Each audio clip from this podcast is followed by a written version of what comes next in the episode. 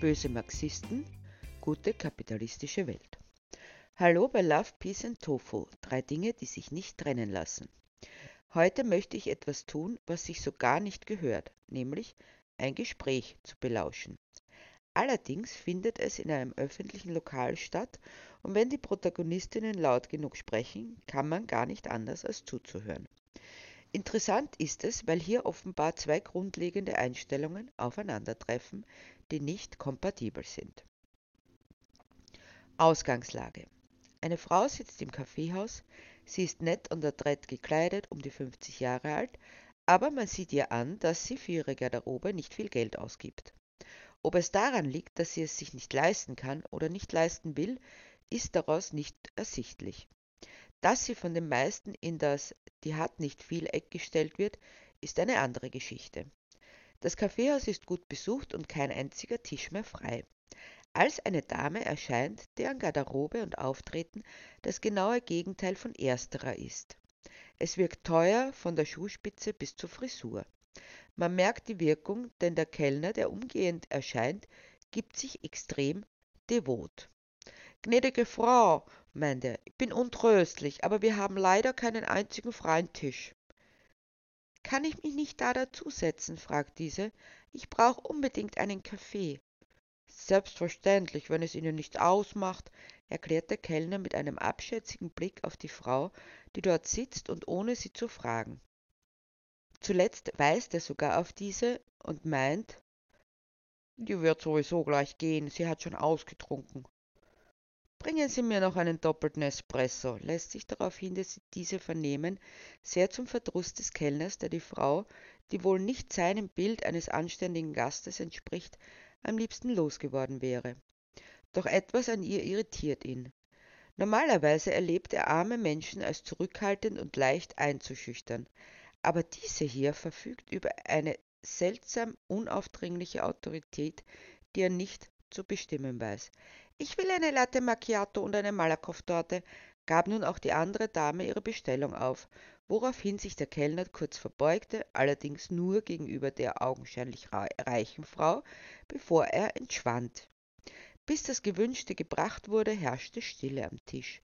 Beide ließen den Blick durch den Raum schweifen.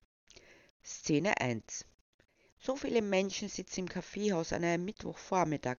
Wieso haben sie Zeit dafür, mitten unter der Woche? Gehen die keiner geregelten Arbeit nach?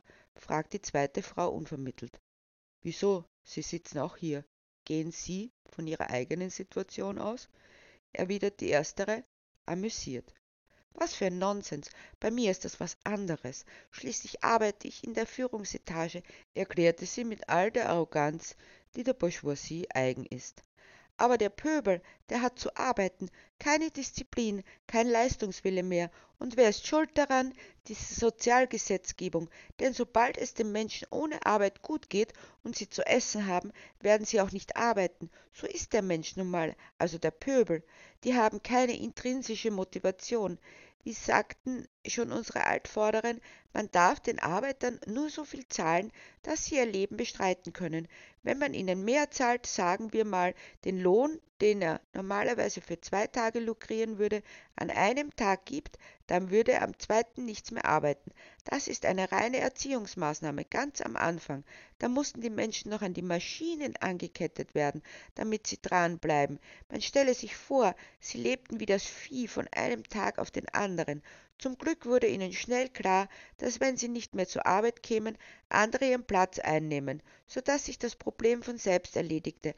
Aber bis man sie so weit hatte, das war schlimm.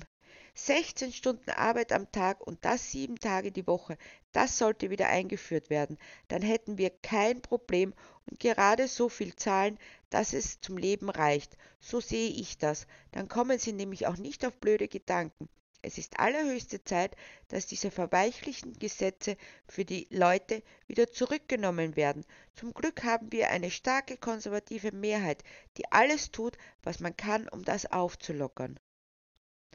Das bedeutet, nur eine Lohnsklavin ist eine gute Lohnempfängerin. Das Problem ist nur, was Sie völlig außer Acht lassen, dass der Großteil der Gesellschaft aus Lohnabhängigen besteht, die sie am liebsten wie Sklaven wieder anketten möchten. die aber gleichzeitig die Konsumentinnen sind, die diese Produkte, die erzeugt werden, konsumieren müssen, damit die Eigentümerinnen der Produktionsmittel weiter den Mehrwert abschöpfen können. Ohne Konsumentinnen kein Absatz und ohne Absatz kein Umsatz. Wer soll denn das ganze Klumpert kaufen, das in solchem Übermaß produziert wird, ohne Rücksicht auf Verluste, die Natur und die Tiere und die Menschen zerstörend? Die Sozialgesetzgebung, die sie so verdammen, hilft letztlich den Kapitalistinnen in ihrem Fortschreiten, denn nur wenn die tatsächlich arbeitenden Menschen genügend Zeit haben, zu konsumieren und ihren Freizeitvergnügungen nachzugehen, kann auch mehr auf den Markt gebracht werden und damit die Lohnabhängigen nur ja nicht auf die Idee kommen, dass sie ihre Freizeit dazu nützen, sich weiterzubilden oder sich politisch zu betätigen, werden sie dazu angehalten, zu konsumieren und sich zu vergnügen. Und das funktioniert auch sehr gut. Das hat der Kapitalismus sensationell hinbekommen, dass nun alle meinen, oder sehr viele, man ist, was man hat und nicht man ist, was man ist. Während sie sich alle gegenseitig bekämpfen, nur daran denken, wie man selber besser aussteigt, sehen sie nicht, wie sie darüber krank werden. Eine kranke Gesellschaft, die die Menschen zu egozentrischen, aber gleichzeitig unterwürfigen Individuen macht, die bereit sind zu jedem Verrat, solange es dem eigenen Fortkommen dienlich ist. Wäre aber nicht das Fortkommen relevant, sondern das Leben an sich, würde der unnötige Konsum aufhören. Und Arbeitsplätze verloren gehen, vollendete die Dame den ersten Satz. Bei aller Herabwürdigung vergessen Sie aber darauf, dass die von Ihnen so geschmähten Eigner der Produktionsmittel die Verantwortung tragen, den Überblick haben und nur Sie in der Lage sind, das Vermögen richtig zu verwalten. Der Pöbel ist doch viel zu blöd dafür. So sprach der Kapitalist zum Kirchenmann, halt du sie dumm, ich halt sie arm, ergänzte zweite Dame. Die Kirche hat zwar nicht mehr so viel zu sagen, aber an ihre Stelle treten die Verblödungsmedien. Und wie schaut es mit der Verantwortung aus?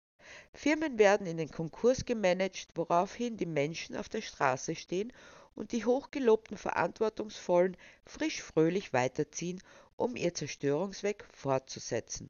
Und während die Menschen, die tatsächlich arbeiten, verzweifelt einen anderen Posten suchen, wird fleißig weiter spekuliert und vor allem verspekuliert. Sie hinterlassen verbrannte Erde, die andere neu aufbauen müssen. Der Kaffee wird gebracht, sorgfältig für die Dame, die reich wirkt, schludrig für die andere. Szene 2 das ist doch ein alter Hut und längst widerlegt, die armen Märchen über böse Spekulanten, sie bewegen sich alle innerhalb des gesetzlichen Rahmens. Dass der nicht überall gleich ist, dafür können sie ja nichts. Und wie hat der gute Adam Smith schon gesagt, die unsichtbare Hand des Marktes regelt alles von ganz alleine. Man muss sie nur machen lassen. Alle Eingriffe und Reglementierungen sind schädlich und bringen das Gleichgewicht in Unordnung, warf zweite Dame geziert ins Gespräch. Adam Smith, auf den sich die Liberalen gerne berufen, hat von 1723 bis 1790 gelebt. Das heißt, die wirtschaftlichen Möglichkeiten haben sich seitdem sehr verändert. Was für England des 18. Jahrhunderts gegolten hat, gilt heute nicht mehr. Sie nehmen ihn als Aufhänger, dass zwar die nationalen Ordnungen die Wirtschaft schützen, die Wirtschaft aber grenzüberschreitend sämtliche Möglichkeiten ausschöpfen darf. Was sie machen wollen, soll geschützt werden. Wo sie sich eingeschränkt fühlen, verlangen sie Freiheit. Dabei wird aber gerne übersehen, dass eben jener Adam Smith nicht nur für die Abschaffung von Preis- und Lohnordnung gegen Zünfte und Privilegien auftrat, sondern auch gegen Monopole. Da wird nach Rosinen gepickt, denn wenn der gute Mann, der allerdings Moralphilosoph war und kein Ökonom, tatsächlich als Aufhänger genutzt wird, darf es nicht möglich sein, dass die globale Weltwirtschaft in der Hand weniger riesiger Firmen ist. Damit verfügen diese über eine solche Marktmacht, dass sie ganze Regierungen kaufen können und das wahrscheinlich aus der Portokasse.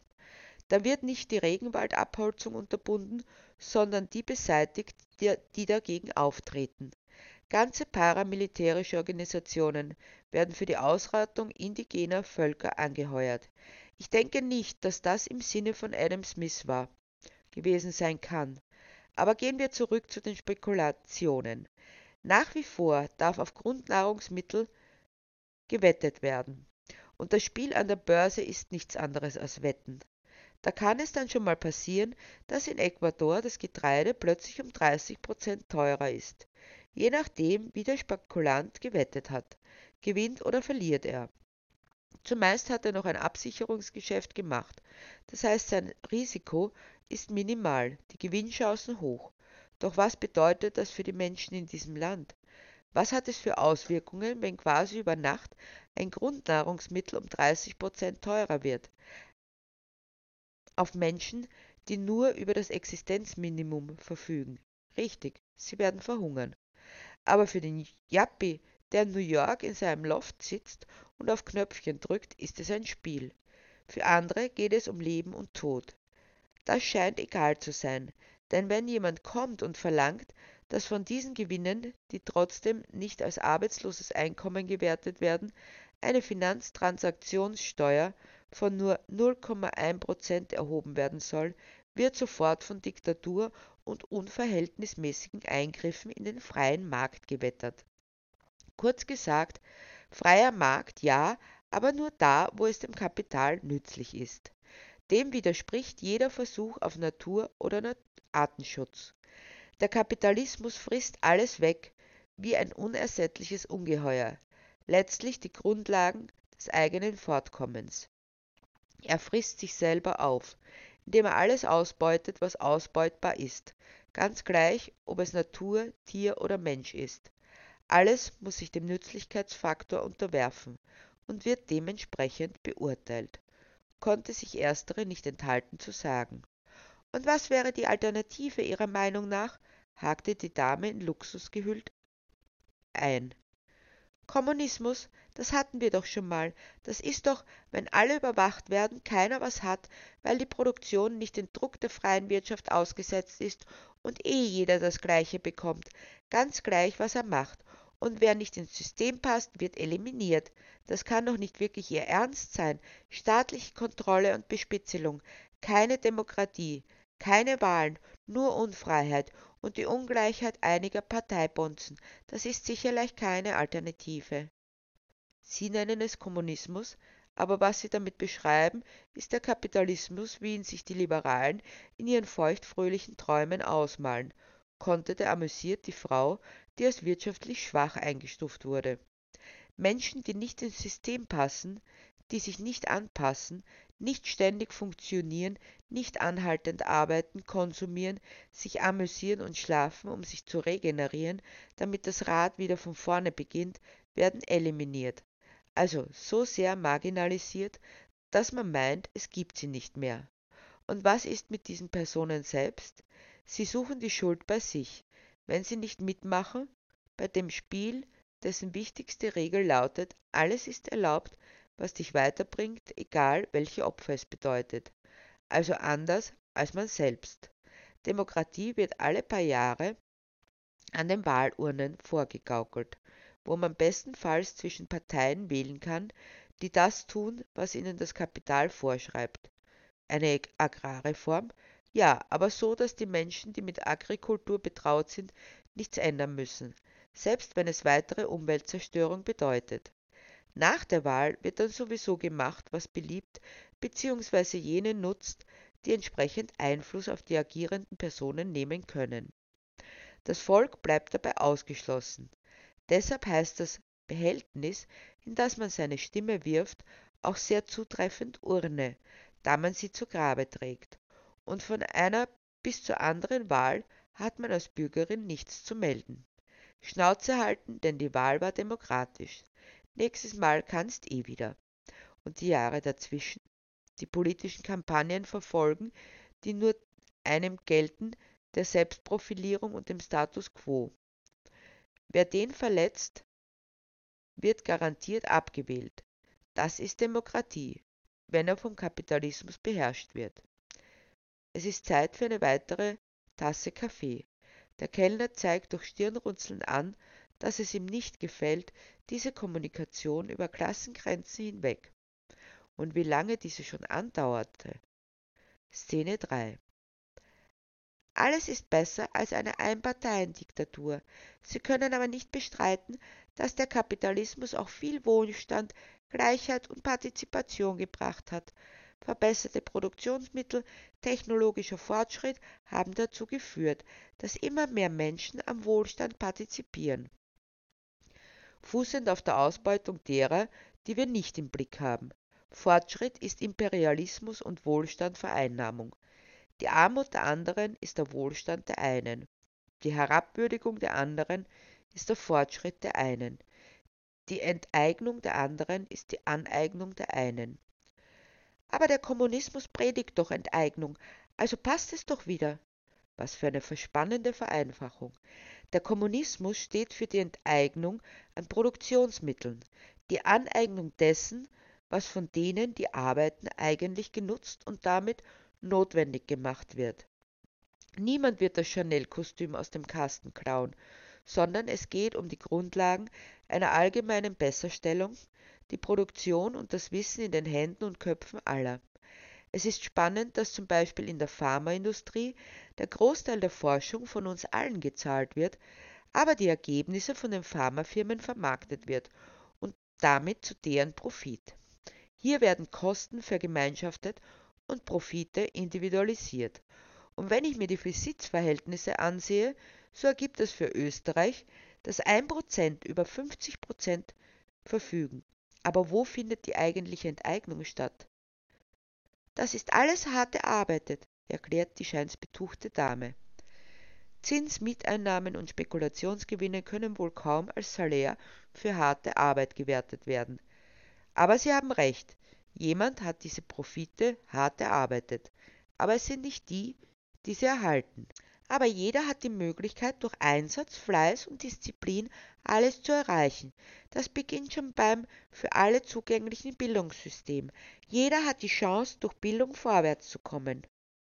Wohlbehütet aufgewachsen in einem Elternhaus, in dem sowohl Vater als auch Mutter Akademikerinnen waren umgeben von Kunst, Literatur, Kultur und Wissenschaft in aller Selbstverständlichkeit, schien sie das, was sie sagte, sogar zu glauben.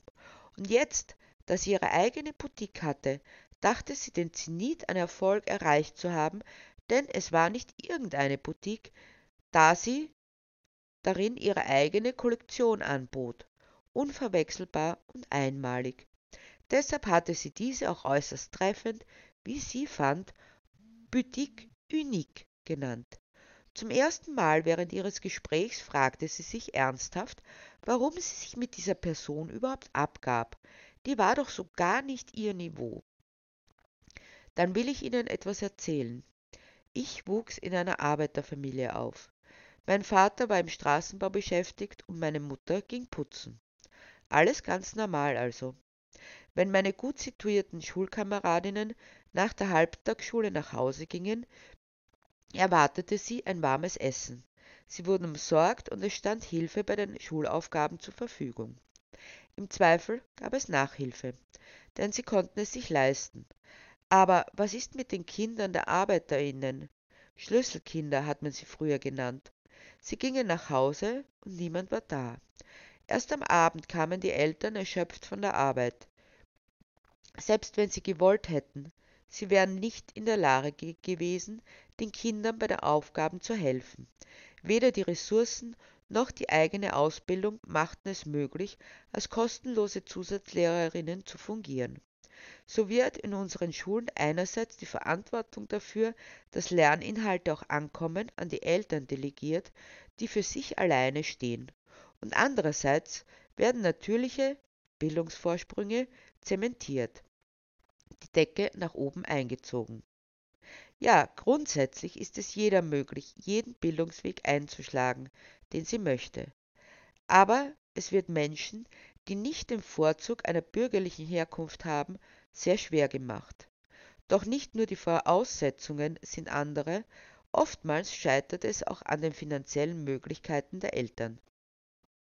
Der Schulbesuch selbst ist gratis, aber was rundherum noch gefordert wird, bringt wirtschaftlich schwächere Menschen oft an die Grenze der Belastbarkeit.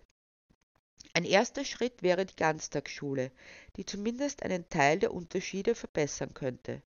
Ausbildung ist etwas für die, die es sich leisten können und damit weit weg von einer eigentlich demokratischen Einrichtung. Demgegenüber spricht der Kommunismus für tatsächliche Bildung für alle, auch bereits Erwerbstätigen, durch Arbeiterschulen, Abendschulen oder andere Einrichtungen, die barrierefrei in Anspruch genommen werden können.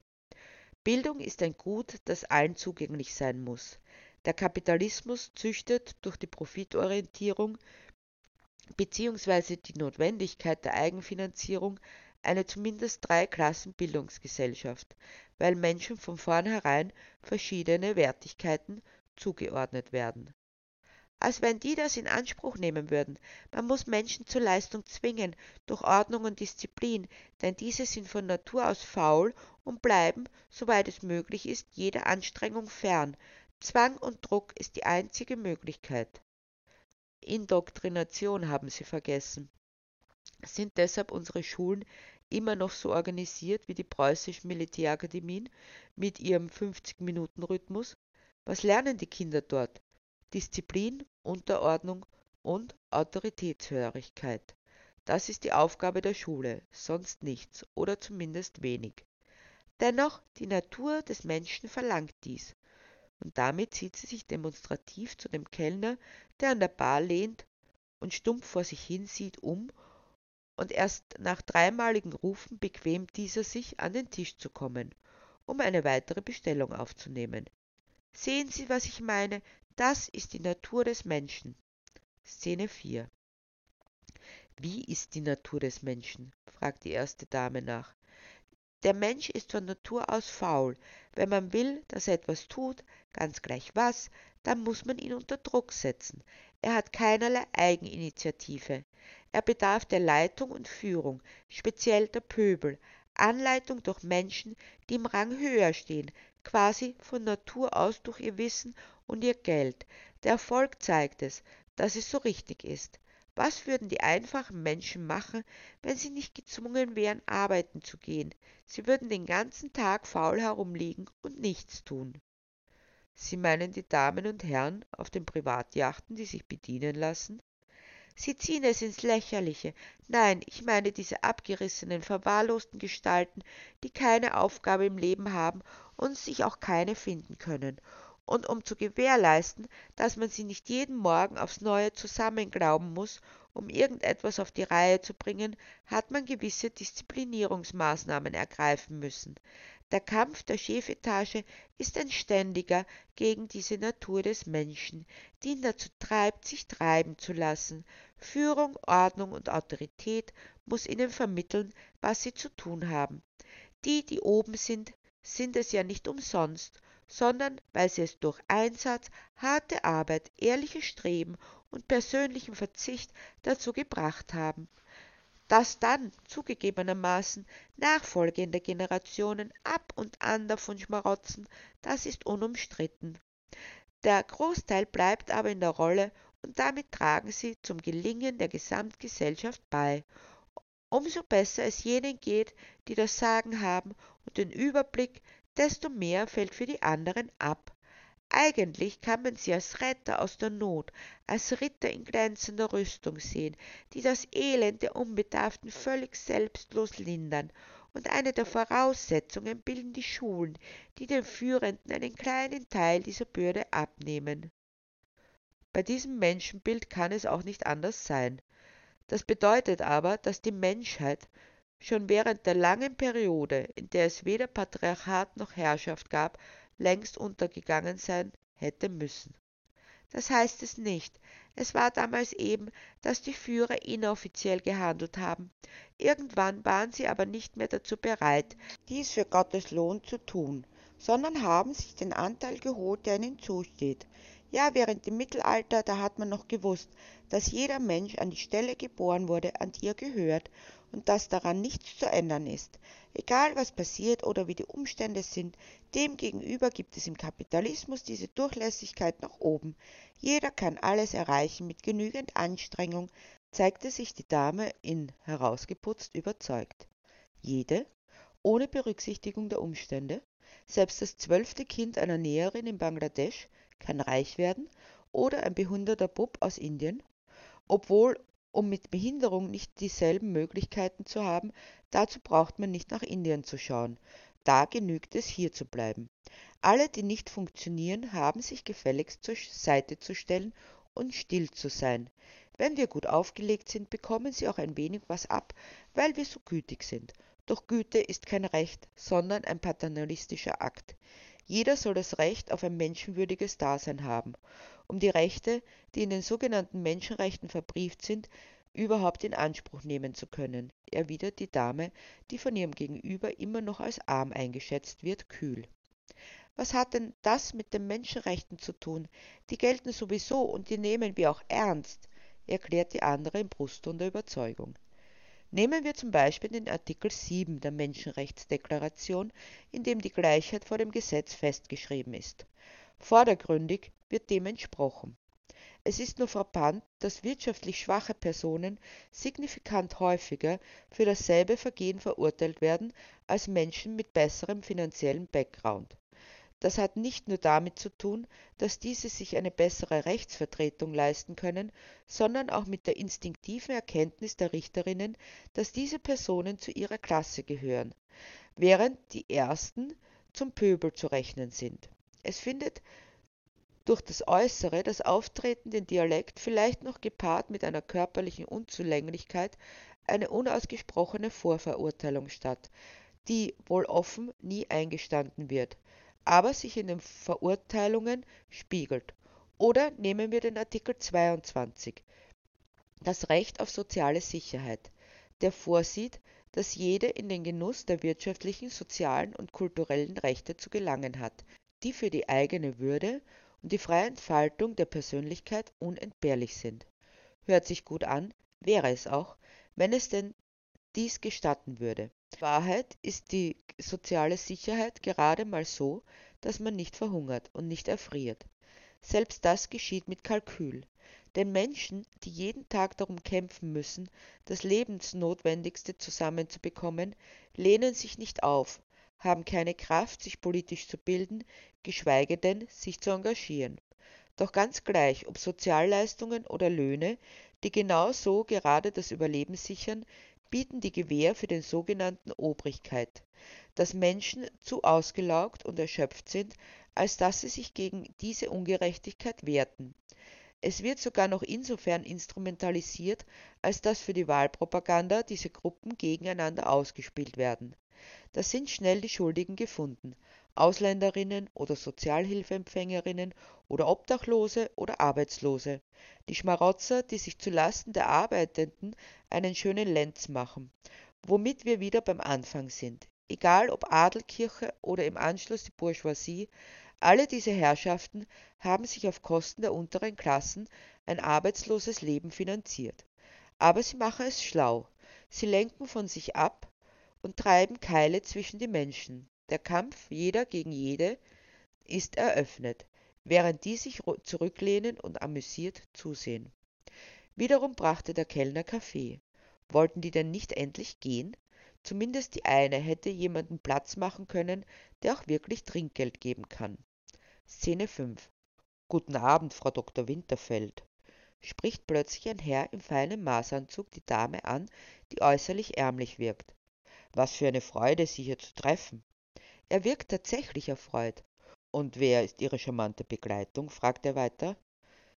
Das ist nicht meine Begleitung, und ich weiß auch nicht ihren Namen, erklärt die Angesprochene. Sie hat sich nur zu mir gesetzt, weil sonst kein Platz frei war. Nicht unbedingt gerne, wie ich mir vorstellen kann. Nachdenklich sieht sich der Herr im Kaffeehaus um, in dem nun fast alle Tische frei sind. Nun, wir haben wohl ein wenig länger geplaudert als zunächst beabsichtigt erwidert Frau Dr. Winterfeld, die seinen Blick richtig deutet. Aber wenn Sie mich nun entschuldigen, ich muss aufbrechen. Ich freue mich, Sie bei der nächsten Innovationsklausur zu sehen. Damit reicht sie ihm die Hand und geht. Sprachlos mit offenem Mund hat die Tischgefährtin den Vorgang beobachtet. Frau Dr. Winterfeld, wiederholt sie entgeistert, das war eine echte Frau Doktor, eine Ärztin? Na, eigentlich hat sie sogar zwei davon, also von den Titeln. aber ich habe den Eindruck, selbst die Ansprache mit einem ist ihr unangenehm. Sie legt keinen Wert auf Äußerlichkeiten, deshalb wird sie so gerne unterschätzt, erklärt der unbekannte Herr. Aber sie ist keine Ärztin, Chemikerin und Biologin und hat eine der erfolgreichsten Unternehmen weltweit aus dem Boden gestampft, das sich mit der Entwicklung und Umsetzung von technologischen Möglichkeiten zur Verbesserung unser aller Leben beschäftigt. Und da ist sie Kommunistin oder Marxistin? fragt sie recht unbedacht weiter. Wie kommen Sie denn auf so einen Unsinn? Hat sie es gesagt? erwidert der Herr äußerst uncharmant die Frage mit einer Gegenfrage, was aber beiden nicht auffällt. Gesagt nicht direkt, aber sie wettert gegen den Kapitalismus, als wäre er ihr Todfeind. Da bleibt doch kaum etwas anderes, erwidert sie. Auch eine Art, sein Weltbild zu verkürzen. Nicht jede Kapitalismuskritik bedeutet die Forderung nach Kommunismus. Marx jedoch hat in seinen Schriften eine ausgezeichnete Analyse dieses kranken Systems abgeliefert, das nun mittlerweile die ganze Welt verseucht hat. Das zu akzeptieren und zu durchdenken erfordert ebenfalls kein Bekenntnis, schon gar nicht eine Sektenzugehörigkeit, wie es den Marxisten angedichtet wird, erklärt er. Und warum läuft sie dann so herum, äh, so, so abgerissen?